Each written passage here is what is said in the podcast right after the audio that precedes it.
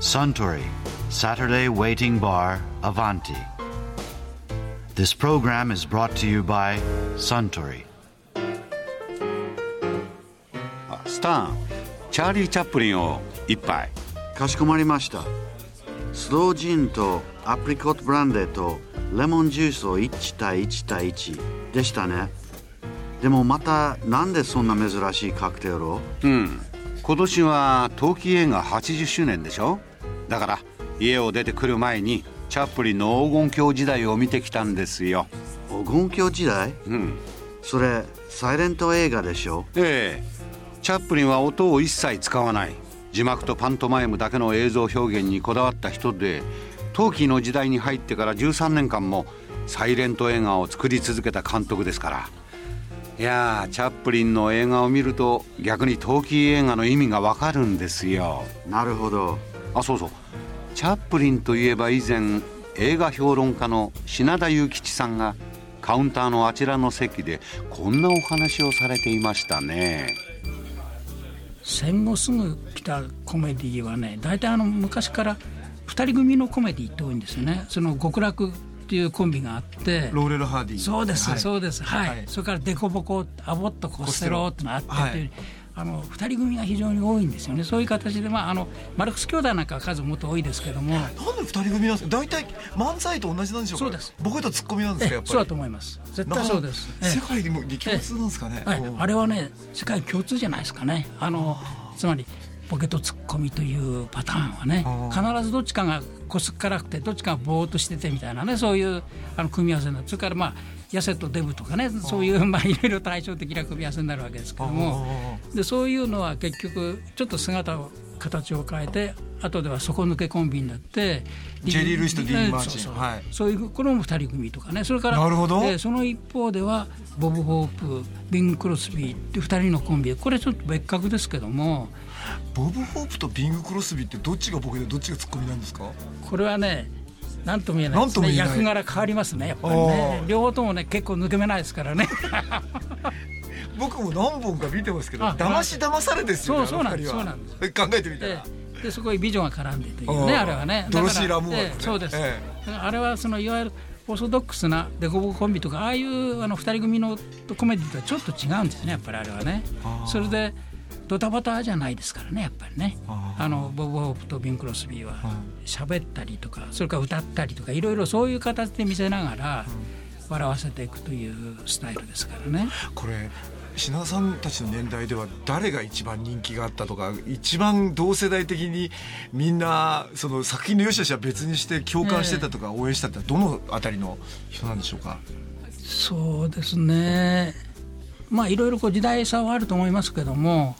アメリカの喜劇で一番すごいっていうのはあの人によってその好みがあるんですけども、チャールズ・チャップリンバスター・キートンハロード・ロイドなんですよ。この3人ですなるよ、まあ、映画って最初サイレントで言葉がなかった時って体の動きで見せるようなその大義を見せるようなコメディアンたちっていうのの全盛期っていうのが当然あって、キートンもチャップリンもロイドもそこに入ってると思うんですけど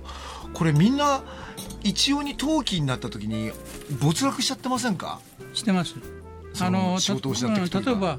チャップリンはその陶器に逆らってずーっとサイレントで映画作ってたわけですよね。あれ例えばモダンタイムスとかうんあの独裁者とかもう陶器時代の映画ですよねそうです実は。そうです。それで黄金鏡時代が1930年ですか？もうすでにそのそろそろ陶器になろうかという時代ですけどね、それでまあサイレント撮ってますよね、モダンタイムスがそのちょっと後なんですがね。でもかなり陶器化が進んでる時代に逆らってでもモダンタイムスは少しでもあの例えば工場の社長の声みたいなのだけは出すとかね。なんかそういう形で。で本人は喋らないという形でやってるとかね。そういうふうに少しずつはあの時代の流れを受け入れるんですけども、チャップにはずっと無言で喋らない。いわゆるパントマイムですよね芸はね。で結局チャップリンが初めて喋ったのは、まあ、あのモダンタイムスの歌うところのデタラメ語は別にして、独裁者であのヒトラーを非難した演説大演説をやるときに喋る。初めて喋ったということなんですけどね。でね象徴的ですね。うん。そこまでいろいろ言葉使わなかった人がい言われ喋ったっていうのは。うん言われてるんですけどチャップリンっていうのは自分の声にあまり自信がなかったんじゃないかとかね。いろいろ言われてます。でも無声映画時代はそれなりのメリットがあって英語喋れなくてもサイレントですから出演はできるわけですよね。はいで日本の俳優なんかも行ったりなんかして早川雪洲が活躍したりとか言ってるわそうかけですけど。それは喋らなくてもサイレントの時代だから大丈夫だったってこと日なんでか？本語です喋ってもいいわけですよ。なるほど。だからかなり日本の俳優行ってますよ。神山宗人とかねいろいろ言ってるんですけど。あ初期には。ね初期に行ってるんです。そういうのはそれは日本だけじゃなくて世界中からあのハリウッドに集まってるんですけども、そこで陶器になったことによってそこで今度はあの脱落者が出てくるわけ。やっぱり喋れない人はダメとかね、声の悪い人ダメとかね、顔はすごくいいけどもあいつは声が悪いって。いうんで没落した人もいたとかね、そんな風にだんだんでそうすると今度はあのそこで売れてくるのは芝居に出ててつまり舞台の俳優を連れてきてやりゃ喋れるからいいじゃないか、ということでハンフリー・ボガートとか、ヘンリー・フォンダっていう人が呼ばれてハリウッドに来て映画に出る。舞台で喋ってて声を出すのはもうプロだということそうですあのーその声を出す波の時に、チャップリンだけがまあうまく立ち回ってって言い方はちょっと語弊があるけども、ずっとコンスタントに映画作り続けてたじゃないですか、今おっしゃった「モダンタイムス」ええ独裁者ライムライト、青ひげのやつありましたよね。殺人教授人教時代、うん、あれはもうこう喋ってましたねあれはね、うん。でロイドとかキートンとか割と陶器になってチャップリン以外の人たちがこうダメになっちゃって仕事を失ってっちゃったってのはどういう違いだったんでしょうか？やっぱりそれはあの政治力が、まあなことはない。いや政治力もあると思いますよ。もちろんあると思いますよ、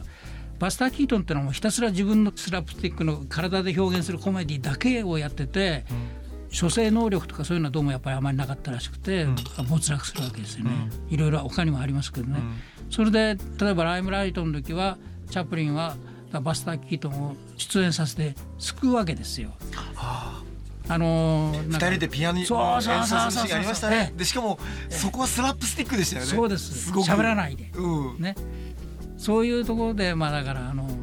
まあ、助けたりなんかはしてたんだと思いますけどもやっぱりあの陶器に対応できなかったんですよ。簡単に言っちゃえば、時代の変化に対応できなかったわけですよ。しかしでも体で見せるお笑いスラップスティックっていうのは別に音があろうがなかろうが普遍的に面白いもんじゃないかと思うんですがだからそれをだから陶器の時代の中でどんなふうに生かしていくかっていう才覚っていうかそういうのがやっぱりなかったっていうことですかね。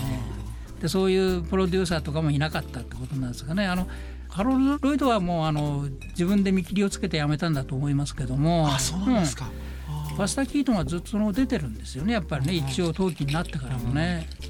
でもあのあまりうまくいってない。サイレント映画時代には自分で会社を持って自分が監督したりなんかしてつまりワンマンでやってたわけでしょ。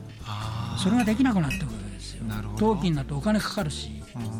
そういう簡単にできないってことになってくるわけで。そうするとその主演俳優として出てで主演俳優としてはその一編の物語を作るにはやっぱりあの何も喋らないでいる人はちょっとまずいんじゃないかみたいなことになってくるとかねなんかそういろいろあるわけですよねやっぱりね。あのマルクス・ブラザーズっていうのは、ねあの完全に陶器になってからの人たちなんですか？映画で言えばそうですねああやっぱりじゃあ、確かそうそこでだと間違いなくそうだと思いあますのやっぱり喋らないグルチョ・マルクスなんでちょっと想像つかないから、ただあのハーポ一人喋らないのいるんですよ。えー、ハポー・マルクスですよねだったっけ？ううんん、喋らないんですね。ハーポか。うん、そうそうそう。あれもおかしいですけどね。アンチジレッケのね。うん。これそっからあと完全に陶器になっちゃってからでも向こうのコメディアンってどっかにその体を使うまあ匂いがある人もいて例えばダニー・ケイとか、えーレッド・スケルトンとか、なんかええ。みんな陶器で喋るんだけどどっかこう、うんうんうん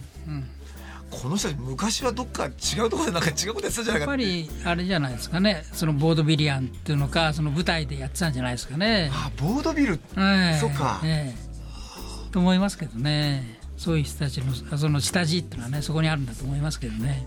まあそれだからそういう舞台で滑ったり転んだりするっていうのを基礎にしてやってきてて映画の世界に出てくる人もいれば、それからあの一方ではそのいわゆる漫才ですね。一人漫才も含めてあの漫才喋る方ええしゃべりしゃべくりの方。ええ。スタンダップコメディアンっていうんですか。あのそっちの方から映画の世界に入ってきてっていうまあ時代が下るにつれてそのスタンドアップコメディアンから映画俳優映画の世界に入ってきてコメディアンになったって人が増えていくわけですけどね。もうボードビルっていうもの自体が不審になってくるってことなんですかね。だと思いますね、ええ、今のだから今っていうかサタデーナイトライブとかの、ええ、後のスティーブ・マーティンにしてもビリー・クリスタルにしても、まあ今一番お金を稼いでそうなコメディアンたちってあんまり大義って感じしますもんね。そういう意味ではなんか怠け者ですよね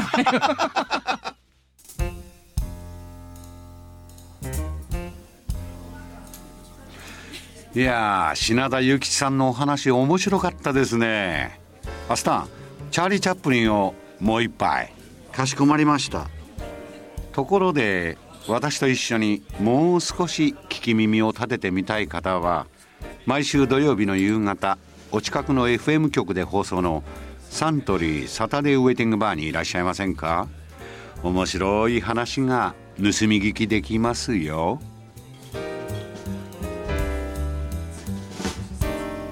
Suntory, Saturday Waiting Bar, Avanti. This program was brought to you by Suntory.